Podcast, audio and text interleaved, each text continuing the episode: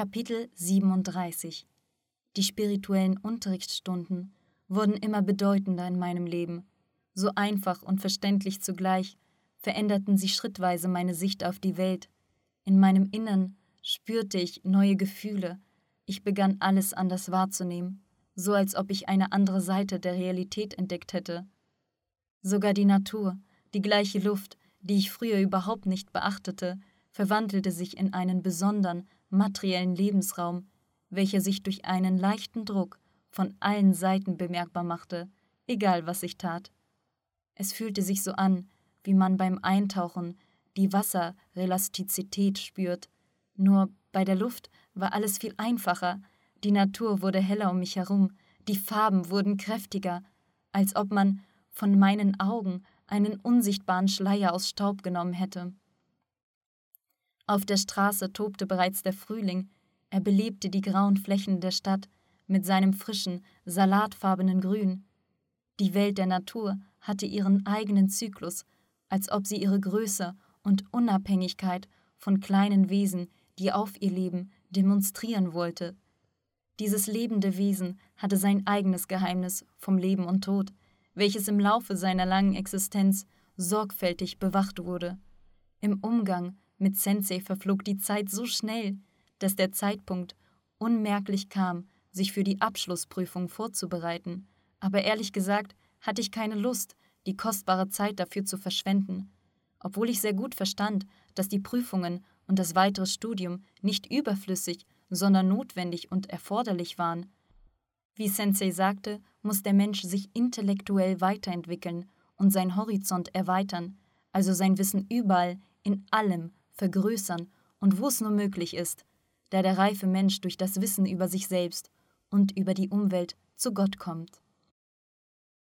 Beim spirituellen Unterricht und auch beim Training überrascht uns Sensei mit seinem persönlichen Beispiel, mit seiner Wissensbreite und Tiefe. Bei gemeinsamen Trainings brachte er uns eher etwas bei, was unser Gehirn mit Leichtigkeit, sozusagen stressfrei aufnahm. Es ging um Schläge, Techniken aus verschiedener Stilrichtungen, Gesundheitsgymnastiken, die in seinen Erzählungen aus verschiedenen Blickwinkeln betrachtet wurden. Medizinisch, strategisch, philosophisch. Bei den Zusatzunterrichtsstunden hatten wir im stärkeren Maße das Glück, seine geheimnisvollen Demonstrationen zu sehen, wenn die größte Menge gegangen war. Eines Tages ereignete sich ein Vorfall. Während einer Trainingsstunde, als die meisten Leute die Schläge zu zweit erarbeiteten, da stand Sensei direkt neben uns und zeigte Andreas einen schwierigen Schlag mit einem Haken. Man muss hier anmerken, dass an diesem Tag der Lehrer die ganze Zeit sehr nachdenklich in seine Gedanken versunken war. Plötzlich hielt er an, drehte sich scharf um und schaute besorgt zur gegenüberliegenden Seite der Halle. Da arbeiteten Wladimir und Viktor im Sparring-Modus. Ihr Sparring war etwas seltsam. Wladimir führte eine aggressive und harte Attacke durch, attackierte seinen Sparring-Partner geschickt und schnell mit den Beinen und Armen. Dabei schaffte es Viktor in seiner Verwirrung kaum sich zu wehren, ließ immer öfter die Schläge durch. Sensei klatschte deutlich in die Hände und rief Jamme, was Stopp bedeutete.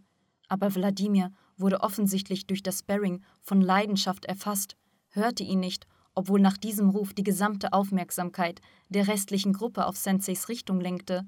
Da passierte etwas. Sensei hob scharf die Hand und machte eine Bewegung in der Luft, die einen Schlag imitierte. In diesem Augenblick flog Wladimir mit so einer Kraft und so einer Trajektorie zur Seite, als ob Sensei neben ihm und nicht bei uns stehen würde. Uns stockte der Atem, als wir das sahen. In der Halle herrschte Ruhe. Man muss dabei sagen, dass der Lehrer sich rechtzeitig eingemischt hatte. Hätte Wladimir noch einmal genau getroffen, da würde es für Viktor schlecht aussehen. Viktor der Ärmste hatte sich auch so vor Schmerzen zusammengekrümmt und versuchte seinen Atem nach der besonderen Technik bei gefährlichen Schlägen wiederherzustellen, die Sensei uns mal in den Zusatzstunden gegeben hatte. Nachdem Wladimir Hals über Kopf etwa fünf Meter weit geflogen war, versuchte er nach dem überraschenden Flug wieder zu sich zu kommen und rieb sich die Stelle intensiv, wo nach meiner Vermutung Sensei getroffen hätte, wenn er in seiner Nähe gewesen wäre. Das alles geschah in Bruchteil einer Sekunde, vor Augen des ganzen Kollektivs. Obwohl ich alles live gesehen hatte, konnte ich es nicht glauben. Mein Verstand setzte aus, obwohl ich mehr oder weniger an solche Überraschungen von Sensei gewöhnt war. Buchstäblich eine Minute nach dem Vorfall flippte die Menge aus. Andreas ließ seine Augen nicht von Wladimir ab und zog Eugen am Ärmel. Hör mal, was war das? Eugen stand anschließend selbst unter Schock. Hab Geduld, mein Kind, auch mein Geist ist von der wundersamen Erscheinung erfüllt. Derzeit veränderte sich der Lehrer im Gesicht, als ob er sich über dieses Versehen ärgern würde. Als er zu Wladimir kam, machte er eine Reihe von Bewegungen mit seinen Händen über seinen Körper, schimpfte und war offensichtlich wegen seines Angriffs empört. Wladimir antwortete etwas, zuckte mit den Schultern und versteckte dabei beschämt die Augen.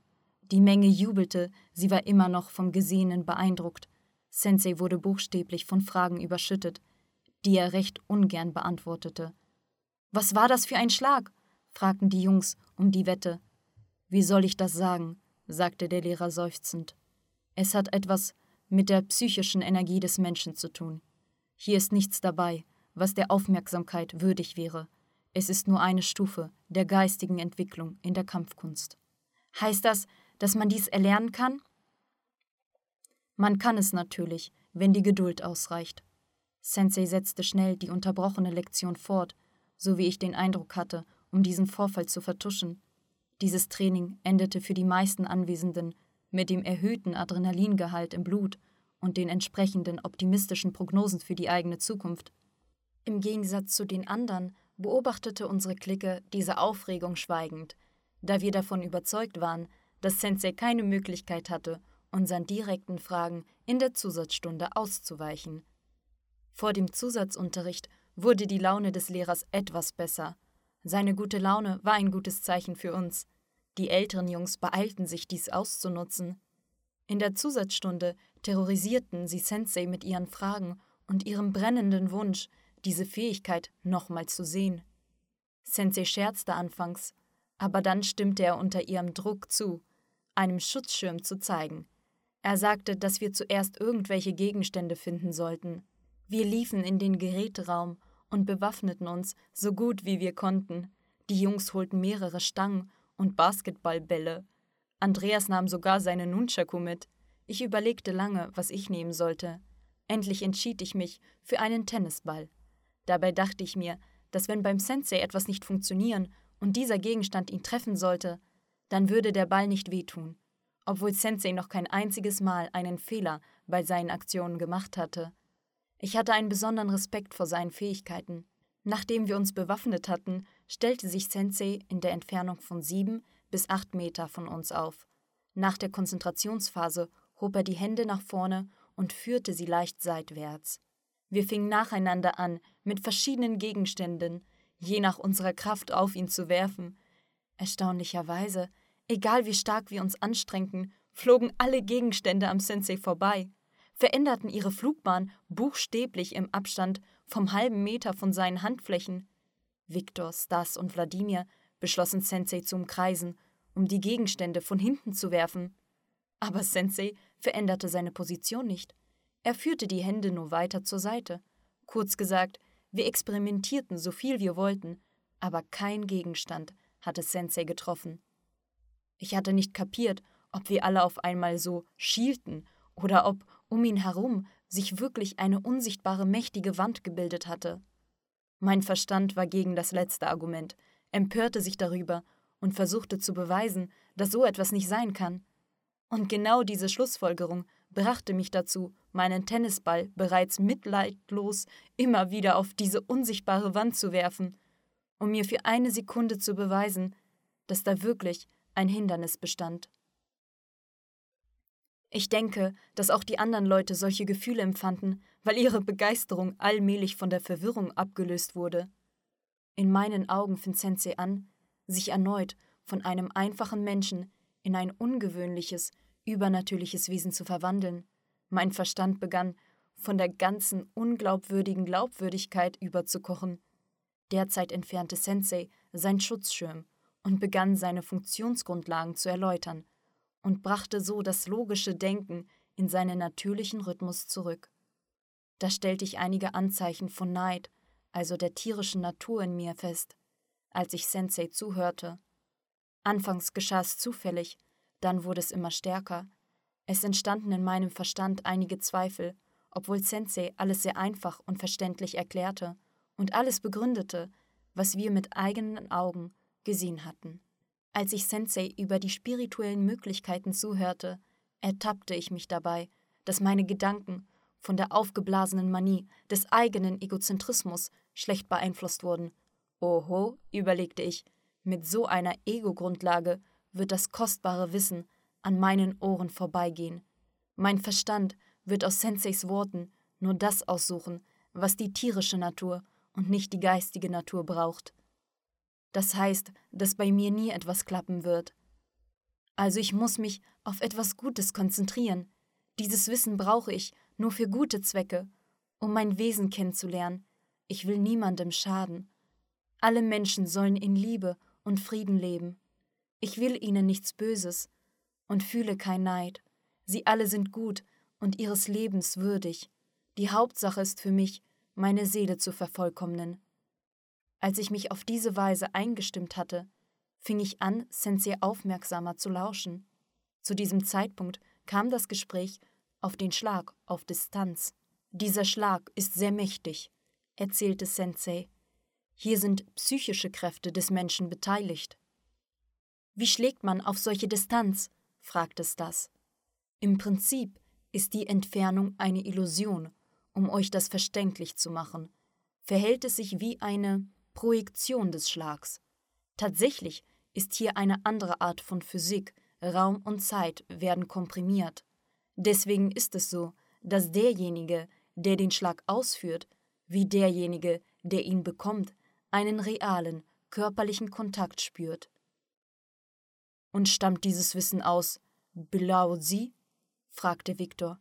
Ja, es ist eine besondere Lotustechnik. Aus der Kunst strafender Schwert von Shambhala. Die Menschen von Shambhala beherrschten und beherrschen diese Kunst. Vor langer Zeit kamen die Lotusmeister recht oft in diese Welt. Sie beherrschten nicht nur den alten Lama-Stil, sondern auch die Kunst strafendes Schwert in Perfektion. So ein Meister konnte eine ganze Armee allein besiegen. Bis heute gibt es in Osten Legenden über Krieger, die von irgendwoher kamen und irgendwohin gingen, aber da, wo sie blieben, genossen sie großen Respekt und Wertschätzung bei der lokalen Bevölkerung, weil diese keinen besseren Schutz finden konnten. Diese Meister beherrschten die Energetik, die deutlich stärker als alle heutigen Waffen war.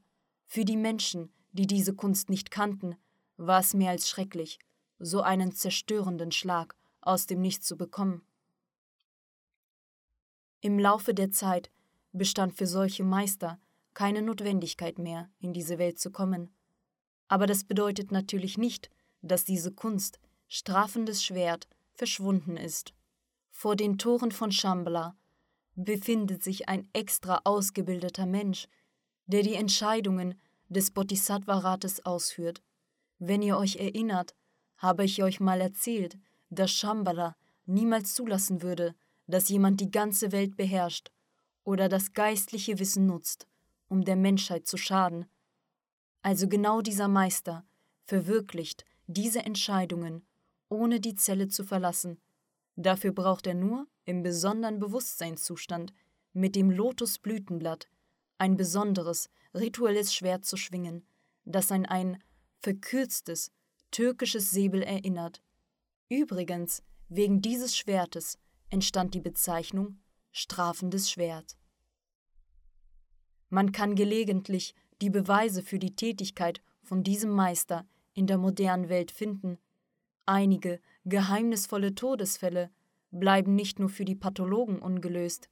Man stellt zum Beispiel bei der Obduktion fest, dass das Herz wie von einem scharfen Gegenstand zweigeteilt wurde, obwohl die Haut und die naheliegenden Organe nicht berührt wurden. Oder es gab ungelöste Fälle, als in der Anwesenheit von zahlreichen Wachen der Körper wie von einem Schwert in Stücke geschnitten wurde, obwohl die Kleidung unversehrt blieb. Also kann ein Schuldiger nicht vor diesem Karma fliehen, egal wie gut er von neuesten Technologien oder einer ganzen Armee geschützt wird. Das ist der Hauptgrund für die Angst aller Tyrannen von Shambhala. Deswegen suchen sie auch Kontakt zu Shambhala, weil sie wissen, dass unabhängig davon, wie mächtig und einflussreich sie auch sein sollen, sie aber vor Shambhala machtlos sind. Sensei brach ab, und ich hatte das Gefühl, dass seine Worte immer noch in meinen Ohren nachhalten. Alle Jungs standen nachdenklich da, vielleicht weil sie wie ich von Gehörten schockiert waren. Niemand traute sich, das Schweigen zu unterbrechen und hoffte darauf, dass der Lehrer noch etwas zu dieser außergewöhnlichen Information hinzufügen würde. Endlich hielt Wladimir es nicht mehr aus und sprach mit tiefer Stimme Ja, dieser Meister des strafenden Schwertes verfügt bestimmt über eine Kraft, die der Atomkraft ähnlich ist, wenn die Entfernung bei seinen Schlägen keine Rolle spielt. Die Atomenergie ist nur ein Spielzeug verglichen mit dieser Kraft. Die Menschheit kennt ihre wahren Möglichkeiten und realen Kräfte nicht, weil bei ihr die tierische Natur überwiegt.